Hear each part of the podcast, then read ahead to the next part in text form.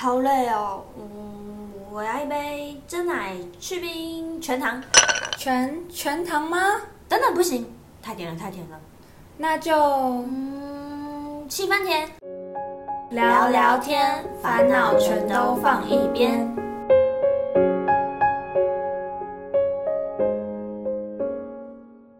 七分甜聊聊天，烦恼全都放一边。欢迎收听今天的节目，我是 Ruby。我是 Elsa。自从上次跟物理治疗师玉珍聊后，职业访谈系列就没有第二集了。今天职场菜鸟访谈系列回归啦。那天在 IG 调查了一下，发现大家都其实蛮喜欢菜鸟职场的这个主题。嗯，没错，可能都跟大家的生活很接近吧。那我们这一集还是邀请到一位非常特别的来宾，算是我们很常听到的产业，但是却对他们实际的工作内容非常陌生。对，那其实金融业我们常常听到光鲜亮丽的感觉，但我们平常好像能接触到的，只有去银行开户的时候会碰到的行员。嗯，确实就是比较直观一点。但其实金融业也包含了，比如说像是银行啊、保险或是信托，甚至证券之类，都是在呃金融业的范畴里面。那反正都是跟钱有相关的东西啦，应该没有人不爱赚钱吧？而且像是像金融、财经这类型的，在商学院里面也常常就是算是分数比较高，或是大家都想念的科系这样子。对，那其实刚好最近也到求职季了，那银行招募的广告非常的多，但都感觉好像不是非常了解他在做什么，所以今天我们就邀请到在银行当 APM 接近两年的鳗鱼来跟我们介绍一下他的日常工作。让我们欢迎鳗鱼，大家好，我是鳗鱼，怎么会取这么可爱的绰号？这是游游游戏中的名字。哦，要不要稍微跟听众朋友介绍一下你自己？嗯，好的，呃，我我是鳗鱼，然后我目前在在银行业已经工作将近两年，工作的职位是产品经理的助理，嗯嗯，然后日常的业务内容是处理贸易融资相关的产品的维护，然后额度的续展和申请，然后再处理一些产品上的调研，还有数据的会诊部分。嗯，刚刚提到的产品，其实因为怕各位各位听众朋友不太懂，是金融产品是什么意思？是像是比如说保险保单吗？还是说什么样的产品之类的吗？呃，我们做的产品是有关法人金融的部分，嗯，然后是针对企业进行做放款的业务。哦，是类似他们贷款这种。哎，是的，是的，是的。哦，对了解。然后这个贷款比较特别，是说都是有一些交易单据为基础的特别目的的融资，这样。交易特别目的是什么意思？要洗钱吗？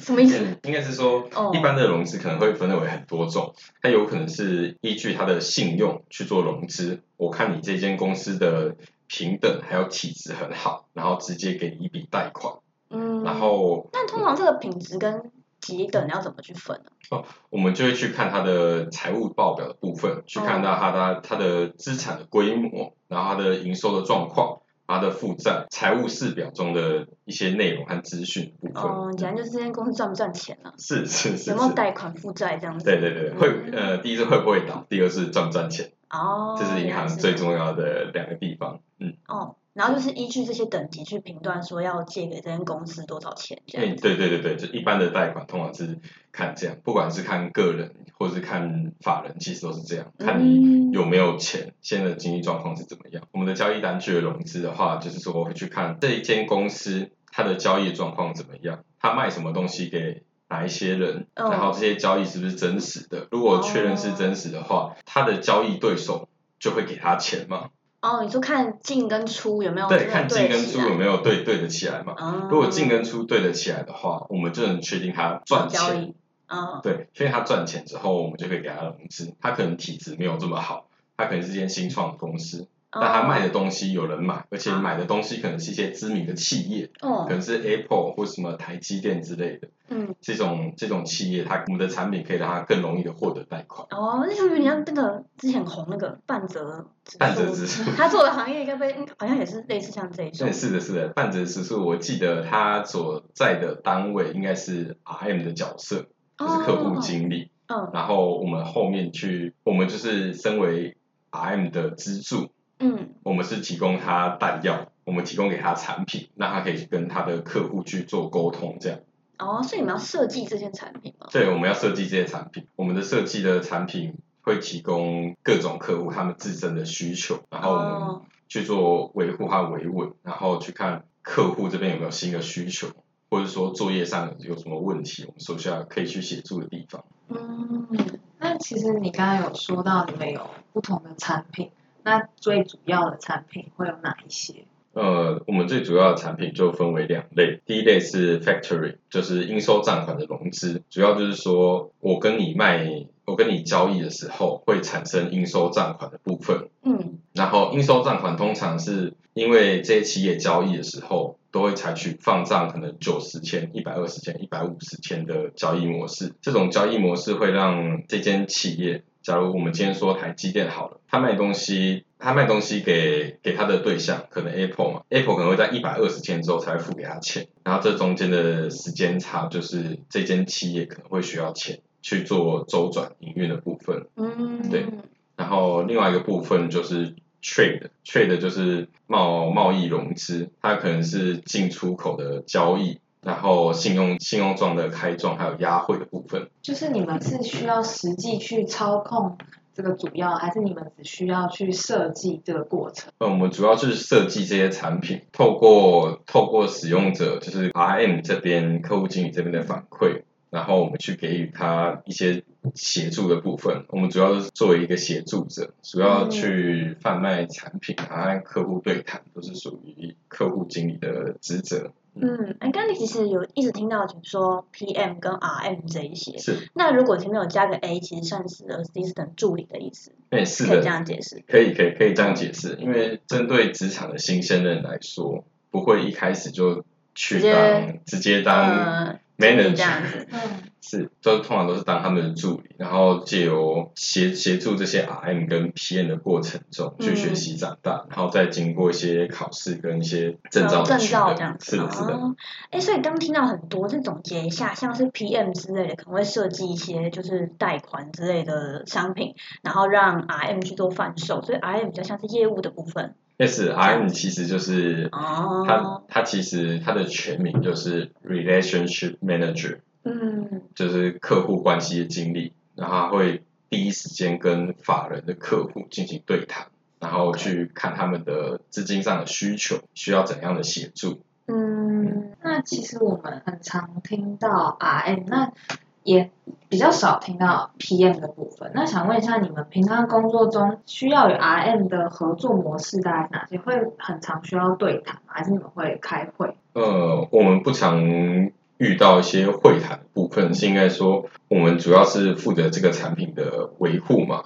我们去设计好这些产品，然后将最新的产品的资讯提供给我们的提供给我们的 RM，那他可以去跟他的客人对谈，说我们最近有这样的新产品，或我们这样的新规范。然后 RM 需要我们协助的时候，就是会有特例、有特别的公司，它有特别的业务需求，但是并不符合我们现在产品的规范，我们就会去做可能类似预约啊，还是说需要我们去做协调，说这件事情它的风险在不在，我们可不可以乘坐？所以你们是隶属不同部门的，但你们是一个合作的关系，这样。那是的，是的，我们是一个合作的关系，但但不并不在同一个部门。哎，那我有一个很好奇的意思，就是如果今天业务经理谈回来，确实，因为其实我觉得商场上的合约好像不是那么制式。那如果有一些比较，嗯、需要说弹性调整这个部分的话，是可以再跟你们讨论，依照可能某间公司的个案去调整他们的贷款模式吗？呃，是的，可以。它有一些是可能会合约上有些条款需要需要去我们去讨论的话，我们会就业务的部分去看看一下，说这个风险性怎么是如何，然嗯，后适。不适合乘坐，然后我们也再提供给法务看一下，法务这边觉得说客户预约的内容合不合适，有没有一些法律上的风险。哦，所以这样子的话，你们双方是不是都要有一些基础的法律知识啊？呃，需要一些最最基本的基础啊，但原则上我们最后都会提供法务做最后的判断。哦，就是你们双方 OK 之后再丢回去，真的法务部门去处理这样子。对对对，嗯，所以其实还是有它的弹性在的。呃，还是有它的弹性在。对啊，因为大家好像感觉好像银行很硬，这样 有时候很多那种定型化的契约啊或什么的。对，是是，我们给客户签都通常都是自式的，嗯，但是大企业，大企业通常会调整这样子。调整一下，他们会看一下哦他们这些条款，觉得说，嗯哎，有些很刺眼，说什么如果有发生怎样的损失，呃，我知道，盖由盖由 甲方承担或乙方这样子。对对对对对对，哦这时候企业就会站出来跳脚说，哎，我这一条我需要做修改，他们嗯 RM 如果没有办法去处理的话，他可能就会交由我们的 PM 还有法务去做协调。哦，了解。所以其实你负责的话是跟企业端的，有没有很长要需要做协调这一部分？呃，协调部分其实是比较少，应该是说，因为法金的客人，他有一些都是量体很大，所以仅仅是会固定那几户，并不会有增加或减少。哦，就就是只要固定配合的对对对，只要固定一次约，啊，后面就是长期合作的关系，对长期合作，这个约就不会再做调整。那你们会去设计新的商品吗？嗯，我们会再设计一些新的产品去配合现在的业务模式和趋势，可能针对中小企业有特别的融资的的比例跟放款的条件可能有做简化，或者是针对 ESG 的目标有做达成的话，我们给予给予一些利率减码的优惠等等的内容。嗯，那在设计产品上最大的差别是在利率上。就目前台湾金融业的情况下的话，我觉得同质化很高，所以大多如果要出发点的话，还是会由利率下手，这个这也是客人会最在意的地方。那你觉得客人除了在意利率，还在意在意什么？呃，客人除了在意利率，再来就是它的额度的大小。它的额度大的话，它有更大的财务空间的弹性，可以去让它做一些可能一些扩产，或者是让他可以更自由去调配他的资金，他不用常常去去额外取得一些贷款。嗯其实还蛮好奇，就是那个时间的部分，会还款的期限通常会是多久啊？还款的期限，因为我所在的产品的单位是做贸易融资，通常是不会超过一百八十天。应该说应该说每个产业是不是都会有自己固定的付款日期？对，诶，每间公司它通常都会有一些，为了它的会计人员的付款方便，他都会有固定的结账日。嗯说我的会计人员就是可能五号结账，二十五号结账，嗯，然后交易天期的话，就是买卖方互相去配合，针对这个产品的特性，可能给予三十天、六十天、九十天、一百二十天的日期这样。嗯，对，因为其实我在工作上有时候也会接触到合约这一块。那因为我的工作里面的话是做比较偏百货相关的，然后像比如说如果百货付款的话，当然就是月结四十五天之类的，所以才很好奇说哇，什么行业可以到一百八十天才付款哦？嗯，这这就是一百八十天大概半年呢。是是是，对啊，嗯，这个其实其实是很特别的行业的情况，因为在这个这个行业里面，买方通常是比较比较有议价的权利的，啊，所以买方就会去压缩我哪时要做付款的动作，我可不可以一百五十天后再付款？如果卖方的产品是一个相对来说没有竞争力，或者是它有很多同业竞争的话，嗯，可能买方就会用这个情情况去压卖方说，我就是想晚一点付款，那什么样的产业是属于这一种？什么样的产业嘛？对啊，电子业其实它的交易天期会稍微长一点，哦，就是可能资本比较大的那一种，哎对机资机械设备类型的东西。对这类型的商品，就我印象来中是交易天期会比较长一点。比较长一点的。哦，对啊，因为我刚刚听到下烂，我想说，对，因为我工作上都是大概四十五天就已经觉得很久了，通常都是月底结账，如果跟一般的中小企业做往来的话，是是是对，是，像一百八十天，真的想说嗯无法，到时候倒了怎么办？对，半年后才收到钱呢。是是，这时候就是我们我们应收账款融资的产品要上场承担的对对对那个风险这样。对，我们可能这个交易条件是月结一百五十天的话，可能卖方他可能，诶可能卖方他就要承担一百八十天的最长一百八十天的天期，他会有个资金要做周转嘛，他会有这段时间他的资金流是被冻住的，嗯，然后可以让他们承担承做这个商品，然后我们可以提供这间卖方融资融资的款项，哦，所以是卖方跟你们用融资的方式，哎，对。而不，是因为他们要贷款啊，卖方卖东西，他们等一百八十天东西才能够，别人才要付钱给他们。哦，所以是卖方会先拿到钱，然后你们再去跟买方收钱，这样。对，哦，这个的交易模式是说，哎，可能做 factoring 的业务的话，它通常是它只会是卖方跟我们去银行做融资，那它原因是因为说买方的付款天期可能会长，然后它会有资金周转的需求，所以我们会去看说。看这个买方的状况怎么样？他这个买方，我们评估如果体系它够大、够规模够大，而且我们确定说他一定会付这个款项的话，我们就可以卖方可以跟我们承做这个业务。这样听起来，你的工作是不是你觉得好玩吗？就是每天在处理这些不同的人，你们会需要跟他们对谈吗？还是是你们呃，就是跟公司的那个 RM 做沟通就可以了？嗯，我们不会和直接和客户去对谈，跟客户直接对谈是 RM 这边的工作，然后我们就去负责去设计说，我们觉得说我们可以承担到怎样的风险，我们可能可以跟他说，一百二十天以上的交易天期我们是不承担的，我们觉得风险太大，所以以上我们不承担，这是可能是我们可以去去做拉扯的部分，也就作为一个产品经理可以去去调配的。嗯。哎，那跟因为我念统计，然后我们这部分有一个算职位吧，好像是叫风险管理师，这种跟你们有相关吗？对，有相关，有相关，就是常常会需要跟我们合作的一个部门。嗯，就是我们的呃每个银行都会有些像受管部或者是风控相关的单位。对，我们评估完这个产品之后，我们会提供给他们做审阅，他们去看整体的企业来说。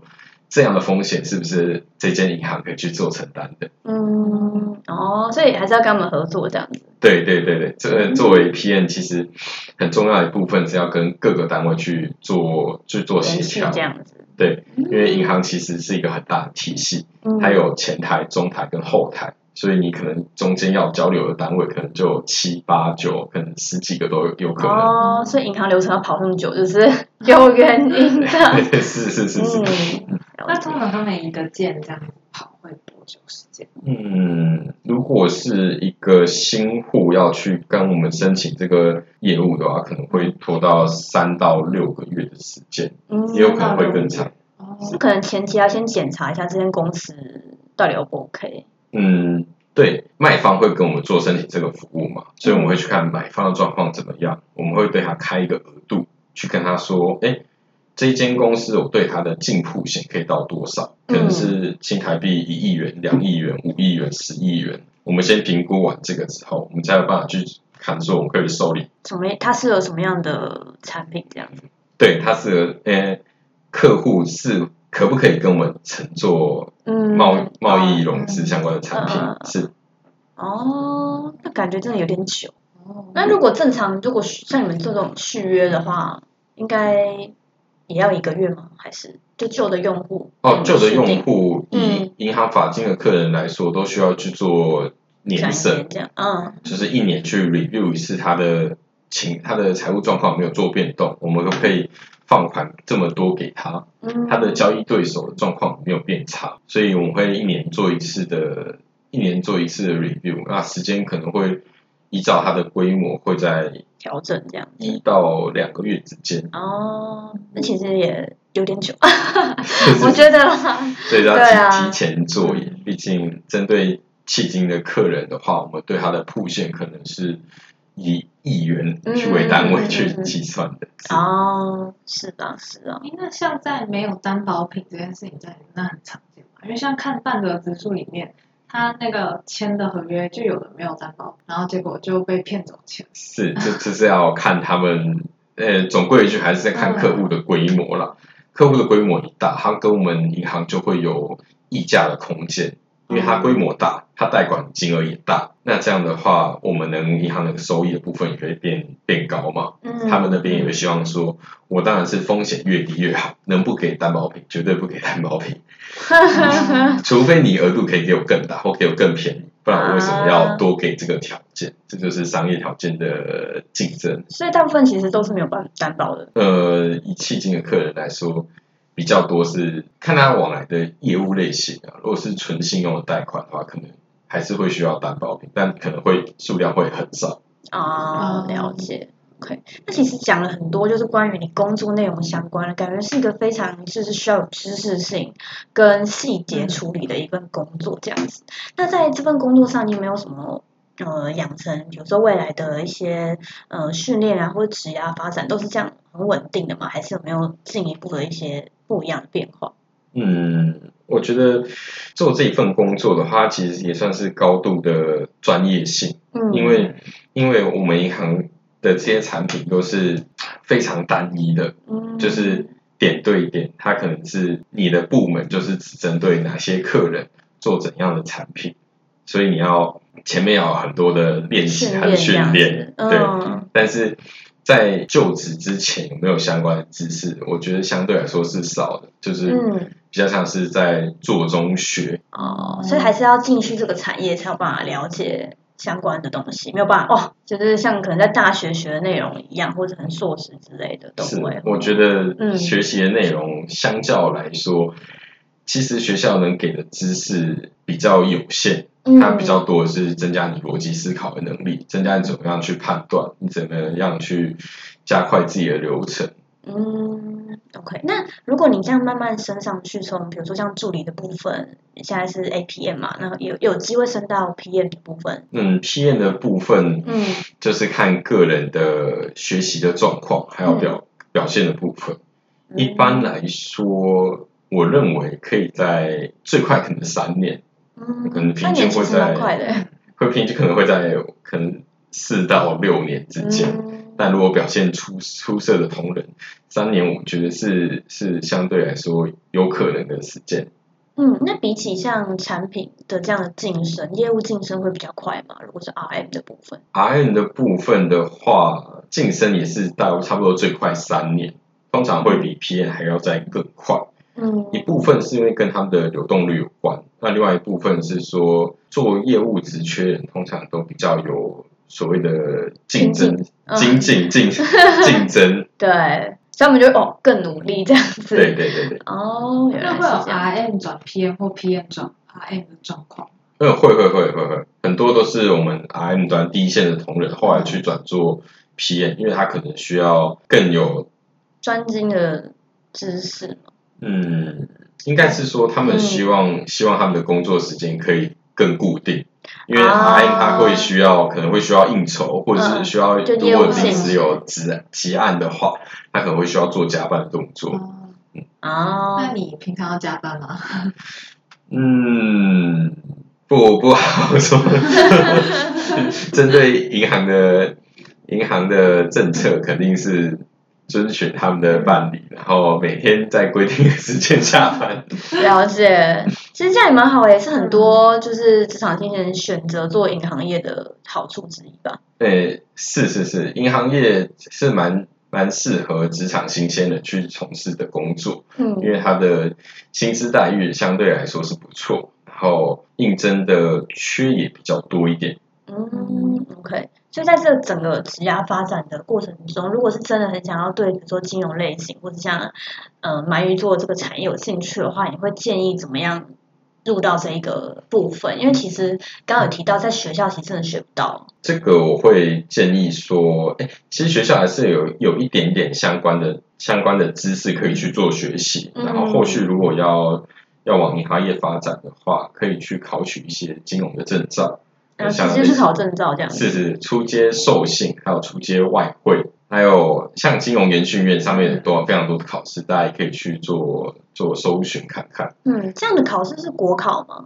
嗯，不太呃不太像国考，它是哦正式的考试。哦，它是正式的执照，但是嗯它并没有那么长的准备时间，可能都会在两个礼拜到一个月之间。嗯，就有点像是工程师考那个什么 SARS、C 加加那种执照类型吗？也应该应该类似，对，嗯，了解。那你现在大概拥有多少张证照？嗯，现在拥有的执照，因为我都是考内部的考试，嗯所以外部的证照就是只有取得一张这样。哦，所以其实也不用证照很多、呃，对，就是你取得证照，并不是你进银行业的门槛。门槛。嗯，但它是一个加分项。你拥有这个证照之后，可能在面试官里面你是相对来说，相对其他面试者来说是一个优势，更了解你行业这样。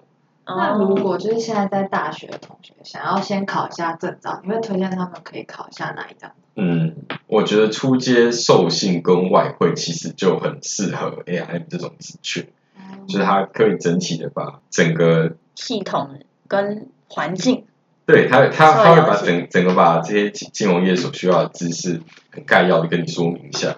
嗯，哦，所以平常就是如果想要继续这样的产业的话，就是直接去投相关的工作就可以了。对，是的，是的，是的。但是各个银行它开职缺的时候，可能都会给予一些外语的门槛，这个可能要先去确认一下。哦，因为我其实我就是稍微看一下，我觉得门槛好像好像还好哎，都没有到比如说呃雅思或者是这一种真的要出国，大概就是多一个全民英检之类的。嗯，是，可能就是需要有一个门槛，嗯是可能七百分、七百五十分、八百分之类的。哦，了解。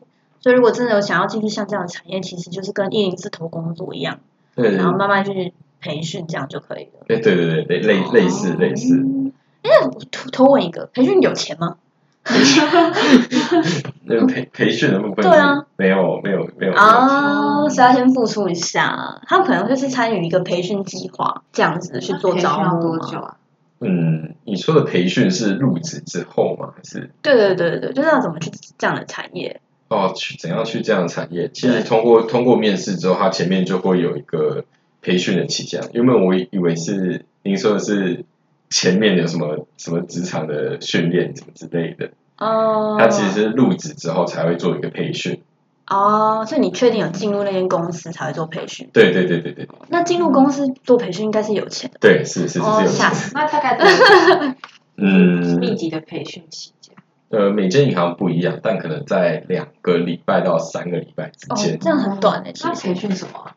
呃，培训就是会把把所有，因为依照你录取的职位啊，你如果是录取 ARM 的话，他就会跟你说明一下说，身为一个企业客户，你可以提供给他们怎样的产品，那可能会有五六项之类的，然后再跟是介绍一下的。对对整体的介绍一下，然后顺便说明一下说，依据你服务的客户在这间公司有什么客户群，然后你后面填志愿的时候，你可能可以去哪几个组别，可能是你的比较喜欢你的。你可能是你的志愿去可以去选择的。哦，那填志愿的话是以什么为评判标准去分派？嗯，这就要看每间公司的人资的规划，哦，是，但他们通常会有复数的单位可以让你做选择，然后他们也去看一下说入入职者的可能学历门槛，还有他们比较适合的单位。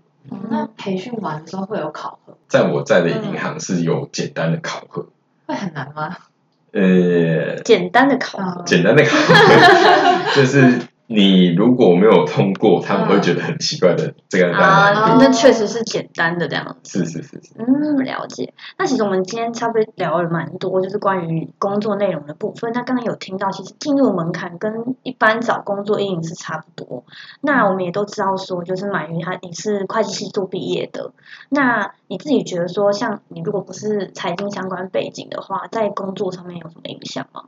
嗯，我觉得只要是商管的学系，他进入银行其实都是蛮蛮适合的。他们有一些共同所需要的能力，像是一些商学院，它其实都有一些出快的课程嘛。对，然后这也可以印证到 AIM 之间的之后的工作，他可能需要看到很多的财务报表，报表，嗯嗯然后他要学会去判读，然后怎样的信号是可能是一个好的指标，怎样的信号是一个坏的指标，嗯去学会去判读这些资讯。身为一个会计系的学生，有这样的背景其实是蛮优势的。嗯，你们也比其他人更熟悉这样子。对，嗯，那初快就够了吗？还是会需要建议再有中快或是高快？不用特地嗯念到那个地方，但是去学会去看财务报表，身为一个金融业的人员，我觉得应该是蛮重要的。哦，所以财务报看财务报表是一个很重要的能力。是是是，嗯，所以主要的话就是你觉得会计系的背景对你来说还蛮算有优势，那再考一些简单的证照呢，就是轻松滑进去，是这样的意思吗？嗯嗯，这这这可能没有到这么果，没有到这么果嗯断。嗯嗯嗯，毕竟还是要看个人的个人的表现，嗯，去看说银行业是不是可以被录取这样。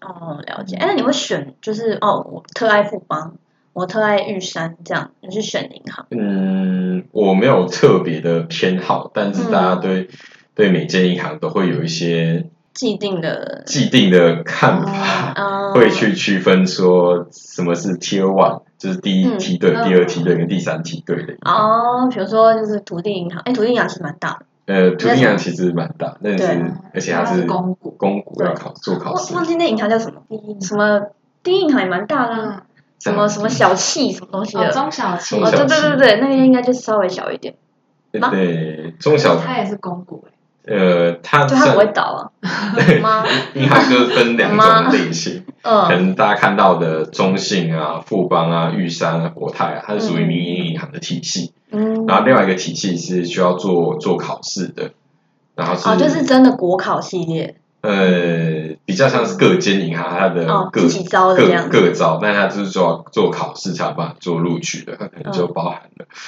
呃台湾银行、土地银行、第一银行、和库之类的。啊，就感觉就是传统的一些银行们，就是公股银行有八大公股银行，是哦大家比较有兴趣。哦，所以像这一类型的就是考试进去，那如果是像富邦玉山这一种，就是直接看面试或是看他们自己招募这样子。嗯，对，是这样没错。嗯，我、感觉蛮酷的。所以，嗯，鳗鱼是属于哪一个体系？呃，我是属于民航民营银行这一这一区块的。哦了解了解，没问题。就是你培训完之后进入到岗位的时候啊，就以新鲜人的你，有碰到什么样子的困难？以新鲜人来说，我觉得公司给予的培训这段期间其实是有一点短的，但他也没办法给你赋予到说你学会完所有的事情你才开始做，嗯，所以这段时间就会有硬着陆的部分。硬着陆的部分，我觉得就分为两种，一个是做人，一个是做事。做事的部分，你要够够聪明，你要知道说这一些你接触的东西都会是你未来一直要去做的事情，所以你要更、更快去做学习，嗯不然就是会有一种硬着陆，然后频频犯错这样的部分。然后做做人这一块的话，其实就是对你的同事、你的长官都要都要融洽的去做相处了。嗯，因为毕竟银行业会不会高低很明显？呃，高低很明显，就是跟主管之间的，嗯，呃，这是我第一份工作，所以我不太确定。但是在银行里面，其实高低还是会会区分出来的。嗯，就是可能你写 email 的时候，你由左至右是有、哦是这种类型有他们是不的职称由高到低嘛。然后是哦，好好笑哦。针对管理职以上，会用他的哦职职位来称呼他，可能是某某协理、某某资深协理、某某副总、某某执行副总这样。是哦，所以一定要带称号。嗯，如果是对对长官，如果要有礼貌的话，嗯或是在信件中你想要去去去跟他要求批准嗯的时候，你可能就会写一些这样的字句。嗯，如果是对一般人的话，其实沟通就比较平易近人啊，哦嗯其实就是跟一般同事沟通一样，就并不太会有太多的隔阂。银行界的话都是称英文吗？还是中文？还是都有英文，英文呃都有，但是英文的比例相对来说好像有对一般产业来说好像有高一点。哦？可能就是就什么 Miss Crystal 或者是会叫 Miss 吗？还是直接 Crystal 协理？这样可以的吗？呃对，可能什么 Dear Crystal，什么 Dear Ethan，Dear 嗯，Pablo 之类的，哦很多英文名字。可是因为我呃，因为我们公司也都是讲英，就是叫大家对方名字英文比较多。但是其实我觉得叫英文的，不管是企业还是产业，好像相对来说是比较平等的。所以其实，在银行没有没有平等吗？呃，嗯，应该是说大家会对长官会比较比较多的词敬，称这样子，就非常的尊称、敬称，哦去去去体现说，他们是长官。嗯，需要他们的批准吧？我觉得，哦，好吧，因为其实像我自己很常跟我主管或是老板做沟通，其实都是直接讲英文这样子，就直接叫对方的名字这样，也不会特别说哦谁谁谁主管什么什么 Peggy 主管、米娅主管之类的，感觉好像有一点生硬嘛。嗯，我觉得有可能是跟银行的体系有点大的过程，它可能最、最下层的职员跟最上层的职员可能会有会有差很多这样。中间可能会差十个直接，哦，类似这样的体系，如果一打起来的话，你很难去保证说有谁会对职等在意，有谁对职等不在意，哦，所以干脆希望被通通礼貌这样子。对，是，哦，嗯，所以我觉得好像银行做人这部分好像更困难。嗯，是是是是，嗯，那这样做人困难，你会觉得需要具备的特质是什么？就比较重要一点的特质。嗯，我觉得身为一个金融业同仁的话，我觉得需要的特点应该是要学习要很快，然后做事速度要也要快，嗯，很多都是综合能力起来啦。每个能力都很重要，但我觉得最最重要应该就是速度吧。速度做事要有效率。对，做事要有效率，哦要准要快，然后需要需要长官的批核之后，要有礼貌。要礼貌 要会做方位。但是因为其实像大家很常在讲社畜这件事情，银行应该也就是算是社畜的一种吧。那你们的工作内容会不会还蛮单一的？还是说，因为我觉得啦，就是像单一的工作部分的话，其实因为每天都在做同样的事情，感觉效率这件事情好像也不是首要的目标。所以刚好听到你们讲效率的时候，其实我还蛮意外的。嗯，嗯应该是说，还是你们处理的东西真的很多。应该是说，以一个大又成熟的企业来说，嗯我觉得它倾向于去获利的时候，他就会去看一下说他怎样去怎样去达成这件事情嘛。最后嗯最后的体现可能是他会在有限的员工数以下，他给予他们一些培训，然后去完成公司正常的营运。所以最后的结果就是说，看起来大家都很拼效率、很拼正确性，然后很拼取得一些批核还是什么程序上的加速。嗯，哦，所以你才会觉得效率这件事情其实蛮重要的。是，哦所以你这样工作量会不会很大？嗯，工作量，嗯，工时的话，可能一天是十一到十到十一个小时。真假的长？这样很长哎、嗯，可能习呃习惯了。习惯，真的哦。所以所以你应该也是一一周做五天吧？是是是一周这样这样这样工时比就是一般的企业还要长蛮多的欸嗯，是，但是说如果是业务单位的话，会通常会给予比较多的类似加班费的部分，因为他们如果有急案去需要去去去赶的话，通常可能有时候六日也是要回来上班的。嗯，那这样通常你都几点下班？嗯通常呃，我们公司是八点半上班，嗯，然后下班时间我们在七点半左右。好，我先放弃。首先我八点半绝对起不来。对，七点半这样真的好晚哦。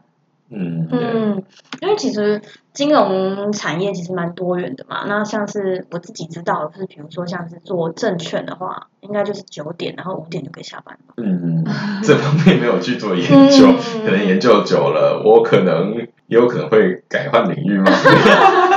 对，因为我有一个做证券的朋友，他就是朝九晚五，真朝九晚五这样子，他就五点下班，然后去狂欢这样子。对啊，嗯，那你会狂欢吗？七点半怎么狂欢呢、呃，这这好像不好说。就有些业务单位，他们其实会有蛮多的类似聚餐的活动，嗯嗯嗯，他们可能会，但不是跟客户啊，通常都是所谓的 team building，嗯，但是他的组长可能会带着他的组员去吃饭，去凝聚一下感情啊，然后再吃饭、喝酒、续团，啊，就跟那个半泽演的一样，呃，类似，大家都不想去这样子，嗯，了解。但其那实你们部门就嗯不用的吧？对，我们部门就比较少类似的、哦类似的活动，但但一般的春酒春酒嗯还是大型的这样，嗯嗯好。那其实刚刚听到很多，比如说像你有分享，就是工作上有需要的一些能力啊，然后跟大学之间的连接这样子。那如果有想要就是做你这份工作的呃听众朋友的话，你觉得说大学他们可以先准备什么部分，来减少跟就是职场上的一些落差这样子？嗯，我觉得考取相关的证照，这是其中第一点啊。再来是接触相关金融、金融相关的知识啊，可能是最近系股银行倒闭啊，或者什么瑞士信贷新闻类的。这种，呃，新你可以从通过新闻去知道说、这些事件对银行业、对对这些企业有什么样的变化，这也是银行去面试的话可能会提问到的问题。哦像是当年我在入职的时候，就是正值疫情期间，也是会有类似的考题出现，说可能疫情发生的时候，银行如何去帮助企业。哦，也是融资方面的哎东西。哎，是是是，因为主要银行的获利来源就来自于融资的业务。嗯嗯嗯嗯嗯，所以你们有针对疫情部分，真的有研发很多融资相关的新的项目。嗯，有，我们有针对，就是应该是说针对政府颁发一些政策性啊，嗯嗯就是希望我们这些银行业去资助一些中小企业，他怎么样去挺过这段期间，给予一些他优惠一些贷款，或者给他更长的融资期期限限这样子。嗯但是应该倒很多吧？对，这方面就没有研究。对啊但，这这两一两年应该是对企业都还蛮艰苦也算是。大的影响这样子。那你面试的时候啊，会有需要做一些什么个案报告？个案报告的部分，因为我那时候面试还蛮特别的，是嗯视讯面试。嗯所以，所以就没有什么专案的探讨，但是就是团一一次团体的面试，然后有几位副总，然后来针对各个面试者做提问，这样。哦所以只有一次面试。呃，总共是两次的面试跟一次的简单的笔试。哦，那笔试大概都考些什么？呃，笔试的部分当年是只有考两题的申论题，前面一题就是说我们针对疫情期间银行业可以给予怎样的帮助，然后另外一题金融科技怎么去去帮助银行？你觉得有怎样的科技可以去帮助银行的业务？这样，了解。那其实今天聊到很多，就是关于你工作的内容，还有怎么样去进入这样这样的产业。那刚好最近各大银行的，比如说像是 ARM 的一些招募计划，都有在陆续都开跑当中。那大部分的话都是大概就是四月底截止左右。那我们也想知道，当初你是透过就是类似像这样的计划进入你的职场的吗？首先是说金融业的配其实还还还不错，针对一些新鲜人来说是还不错。嗯然后再来是说，它也是一个相对来说比较有发展潜力的一个职位。嗯它可能你身为一个 AI，你后来可以升为 RM，RM 之后可以上去当主管职，嗯然后在这个期间内，你去你去做其他的跑道的变换，其实也是不错的一个背景。说你有担任过 AI 或 RM 的职缺，嗯所以当初会投递这个这个计划这样。所以你主要是看发展性未来？这其实是综合考虑啦，嗯就是针对现在的话，这它其实薪酬很不错，然后针对未来的话，它的发展性也相对来说也很不错。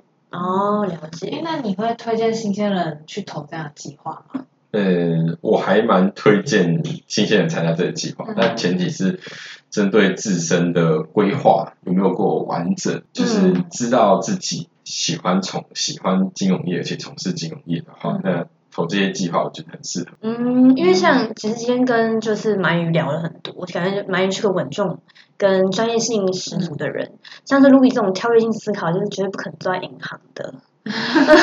对对对对，因为其实我们平常呃对银行印象就是可能比较专业性足啊，然后可能除了业务以外啊，因为业务都往外跑嘛，那可能像内勤部分就是一直在专注的，就是在位置上或是跟别人做沟通讨论这样子，可能在呃个性上可能会需要比较沉稳一点。对，那如果是比较浮动的这一种，其实好像也不太适合银行类的。呃，也不会，我觉得嗯，各行各业的各种嗯。人格特质人，其实来银行肯定有他适合的位置。嗯嗯嗯，需要浮动的人，我觉得他有可能很适合当业务端的同事。嗯，他可能可以更喜欢更交朋友更活泼，更会交朋友，更会跟客户去做一个沟通。就比起比较比较沉稳的同事，他可能也有不一样的优势在。嗯，但是还是需要，不管去银行做什么，还是背景知识要足够，哎，对对对对，对银行是一个高专业高度性专业这样的的的一个产业这样子。嗯，了解。那如果不是金融相关科系，就是甚至不是商学院的人，你会觉得，因为他们可能没有相关背景，会有很大的落差吗？就是进入到职场之后，嗯，我觉得落差是肯定有的，嗯但其实没有想象中的庞大。应该是说，大部分同事都是从入行之后才开始进行相关相关专业能力的培训。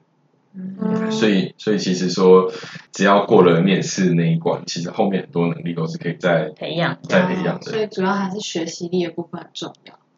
嗯，哎，那你有没有什么其他同事是做什么，就念什么化学系啊，或是念什么资工啊这种？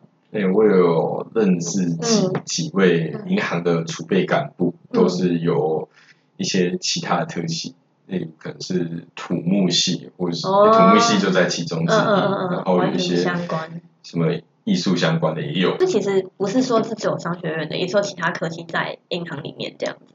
对对对对，其实蛮多不同背景的都会过来。嗯，了解。所以其实门槛没有很高啊，大家不要害怕，好不好？想做就去。